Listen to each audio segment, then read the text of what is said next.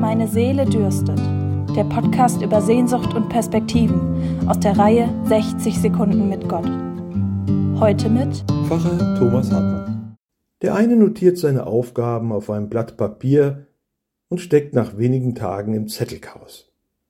Der andere tippt To-Dos nacheinander in ein Word-Dokument oder eine App, um bald an der scheinbaren Endlosigkeit der Liste zu verzweifeln. Und eine dritte trägt Aufgaben in ihren Kalender ein, bis das ewige Suchen nach dem Wichtigen nur noch nervt. Ein Zeitmanagement-Experte hat hierfür eine einfache Lösung entwickelt. Die sogenannte eine Minute To-Do-Liste. Dabei beschreibt man die Dringlichkeit der Aufgaben in drei Spalten. Die erste trägt die Kennzeichnung heute wichtig. Die zweite bald wichtig und die dritte irgendwann wichtig.